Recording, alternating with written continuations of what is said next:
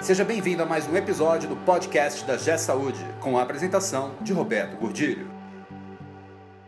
Olá, eu sou Roberto Gordilho e hoje nós vamos falar sobre uma observação que eu fiz recentemente, que assim, você já reparou que a saúde está meio sem meio termo em relação a valores? De um lado a gente fala de centenas de milhões e bilhões, um conjunto de organizações trabalhando nessa escala de valores.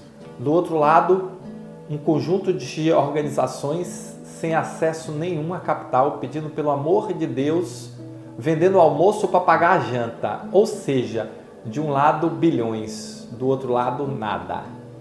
De que lado você está? Esse podcast é um oferecimento da G Saúde. Acesse www.gsaude.com.br. Eu tenho vivido uma situação ultimamente bem interessante, que é assim, eu trabalho com instituições de todos os portes. Então, às vezes eu estou numa grande instituição ou trabalhando com, com uma, uma, uma, uma rede ou num hospital grande, sei lá. E assim, as escalas de valores que a gente tem conversado é sempre assim, centena de milhão, bilhão, então assim, é, o negócio é meio doido. É só você olhar os jornais, você vai ver, compra de 100, 150 milhões nem anuncia mais. Então, é assim, só está se falando de compras milionárias de investimentos milionários. Do outro lado, eu vivo uma realidade de instituições que estão passando uma dificuldade financeira muito grande. Não têm acesso ao capital, não têm acesso a crédito, estão vivendo ou estão altamente endividadas, tomando um dinheiro caro, pedindo pelo amor de Deus que alguém socorra. Assim, aí eu comecei a observar o seguinte: vamos tentar identificar características de quem está de um lado e de quem está do outro, mas saindo do raciocínio simples, fácil. Vamos tentar começar a identificar mais profundamente por que é que isso está acontecendo. E aí eu comecei a observar e traçar algumas características. Por exemplo, a grande maioria, grande mesmo, maioria das instituições que estão tendo muito acesso a crédito não atendem SUS. Trabalham quase que 100% ou 100% na medicina privada. Então, as instituições que atendem o SUS, principalmente as filantrópicas, estão com uma dificuldade muito grande de acesso a crédito. E essa dificuldade de acesso a crédito está fazendo com que elas cada vez só aumente, só piore o problema. Uma outra característica que eu observei é, em geral, as as organizações que estão tendo muito acesso a crédito estão nas capitais ou maiores cidades de cada estado. E aí, falando em cada estado, elas estão essencialmente no sul e sudeste, exceto a Pivida que está no nordeste. Mas em relação à localização, a Pivida é meio uma exceção. O grosso do capital está no sul e sudeste tá? Então é uma outra característica desse público. Uma outra característica é que as organizações que estão tendo acesso ao crédito começaram um processo de profissionalização 10 anos atrás, 15 anos atrás, e hoje estão com seus processos de gestão muito adiantados. Então, essa é uma outra característica. Estão conseguindo trabalhar melhor essa questão de transformação digital na saúde, essa questão de digitalização da saúde é uma outra característica. Então, comecei a observar características dessas instituições para tentar entender o seguinte: por que é que é tanto para um lado e nada para o outro? O que tem tanto para um lado está comendo o outro lado, porque ele está comprando as melhores alternativas do outro lado. Mas as filantrópicas que estão sendo compradas estão deixando de ser filantrópicas elas estão sendo compradas para virarem medicina privada exclusivamente. Até onde isso vai? Nós temos 50% da população que é SUS dependente. Nós temos 50% da população que só a metade desses 50% tem plano de saúde, a outra metade ainda não tem. O que é que elas estão enxergando? Qual é o plano de saúde que vai crescer? Será que é o plano de saúde de R$ 1.500, R$ 1.800, 2.000 reais por mês o ticket? Ou é o plano de saúde de 200 reais o ticket? Como é que você vai sustentar um plano de saúde de 200 reais o ticket sem controle da sua rede? Num movimento financeiro em que a rede quer forçar produzir mais porque o faturamento dela está aí, os incentivos estão todos desequilibrados. São questões que precisam ser pensadas. Como é que está a sua instituição nesse processo? A instituição que você trabalha, a instituição que você lidera, a instituição que você faz parte, como é que ela está de que lado da história? Ela está de que lado da moeda? Do lado nada ou do lado bilhão? Porque cada vez mais esse processo vai avançar. Eu tenho visto a interiorização do processo de fusões e aquisições. Eu tenho visto a criação de grandes redes nacionais. Eu tenho visto a expansão do grande capital dentro da saúde. Eu tenho visto dezenas de investidores de fora da saúde que começaram a abrir o olho e colocar dinheiro, muito dinheiro na saúde. Eu estou vendo e tenho me relacionado com redes médias que estão planejando e vão implementar, porque tem dinheiro, forte processo de crescimento já em 2020. É um movimento que veio para ficar, não vai parar. E todo esse movimento ele é sustentado por quê? Empresarização e profissionalização da saúde.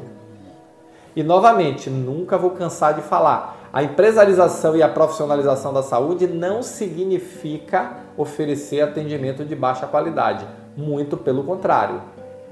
As empresas que vão se sustentar ao longo do tempo são as que tiverem um atendimento de qualidade compatível com o seu padrão de mercado, mas de qualidade no sentido final do produto, que é promover saúde para as pessoas. Então, como é que fica isso? Olha só que, que questão interessante. De um lado tudo, do outro lado nada, e um meio aqui tentando se definir para que lado vai. As pequenas operações, e aí pequenas operações é comparado com as grandes redes, não significa que seja um hospital de 20, 30, 50 leitos, pode ser um hospital de 500 leitos. E comparado com uma rede que tem 50 mil leitos, é uma pequena operação Comparado com a rede que tem 40, 30, 40, 50 hospitais, é uma pequena operação. Então, as pequenas operações, elas precisam começar a pensar em se unir.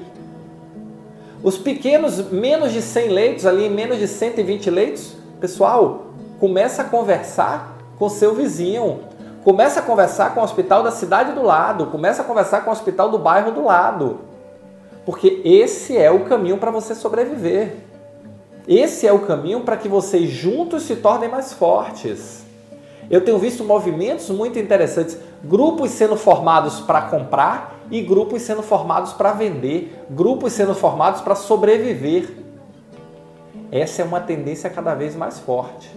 Se você não está do lado do bilhão, comece a se preocupar como você vai fazer para sobreviver dentro desse cenário de financiarização da saúde. Porque a empresarização, a financiarização e a profissionalização não tem volta. É só para frente. E como eu brinco, é para frente e para fora. Quem não entrar no jogo e não entrar na fila e não andar para frente, vai sair do jogo e vai sair de uma forma muito difícil e muito ruim. Então começa a pensar como é que você vai trabalhar este cenário. E uma forma de você trabalhar, trabalhar isso é investir na profissionalização da gestão é investir na formação de gestores extraordinários dentro da sua instituição.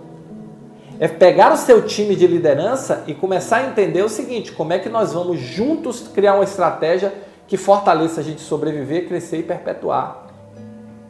O jogo mudou, a regra mudou. E o grande capital está vindo muito forte para a saúde. Eu fico imaginando daqui a pouco, daqui a cinco anos, o que é que vai sobrar. Por quê? Porque todos os setores da economia concentraram. Ah, os pequenos não morreram. Verdade. Mas também não crescem. E num, num mercado altamente intensivo de capital como é a saúde, intensivo de mão de obra, intensivo de capital, como é que vai ficar esse jogo? Enquanto estava todo mundo jogando igual, Tava todo mundo mais ou menos com os mesmos problemas, mas tem um grupo que já se destacou e esse grupo que se destacou cresce cada dia mais. Parece que não tem limite, pelo menos limite financeiro ainda não chegou. Para onde é que nós vamos? Onde é que você vai se posicionar nesse, nesse mercado consolidado? E aí eu queria falar com você também, não só você organização, mas você profissional. Qual é a sua perspectiva de carreira dentro da instituição que você está. Qual é a sua perspectiva de vida dentro da instituição que você está? É isso que você quer para a sua vida? Se não é, ajude a sua instituição a mudar. Vamos começar a fazer esse processo dentro da nossa área, porque você não precisa que tudo mude para você mudar. Você pode começar a mudança. Você pode começar a definir uma estratégia, você pode começar a definir um modelo de governança, você pode começar a definir seus processos, você pode começar a gerir melhor suas pessoas, você pode trabalhar melhor a sua liderança. Você pode utilizar melhor os recursos tecnológicos que estão à sua disposição, por piores ou melhores que eles sejam. Mas você tem que começar. Se você já despertou, ajude a acordar a sua instituição, porque de um lado são bilhões, do outro lado é nada. De que lado você quer estar? Se você gostou desse vídeo, se você curte o nosso canal, se inscreve aí, tem um botãozinho para se inscrever, porque toda vez que tiver um vídeo novo, você vai ser avisado. Mas para isso, ó, clica no sininho. O sininho você está dizendo o seguinte, Roberto, quando lançar um vídeo novo, me avisa. E é isso que eu vou fazer, tá bom? Valeu, muito obrigado e nos encontramos no próximo podcast. Você ouviu mais um episódio do podcast da G Saúde com a apresentação de Roberto Gordilho. Conheça também o portal da G Saúde. Acesse www.gsaude.com.br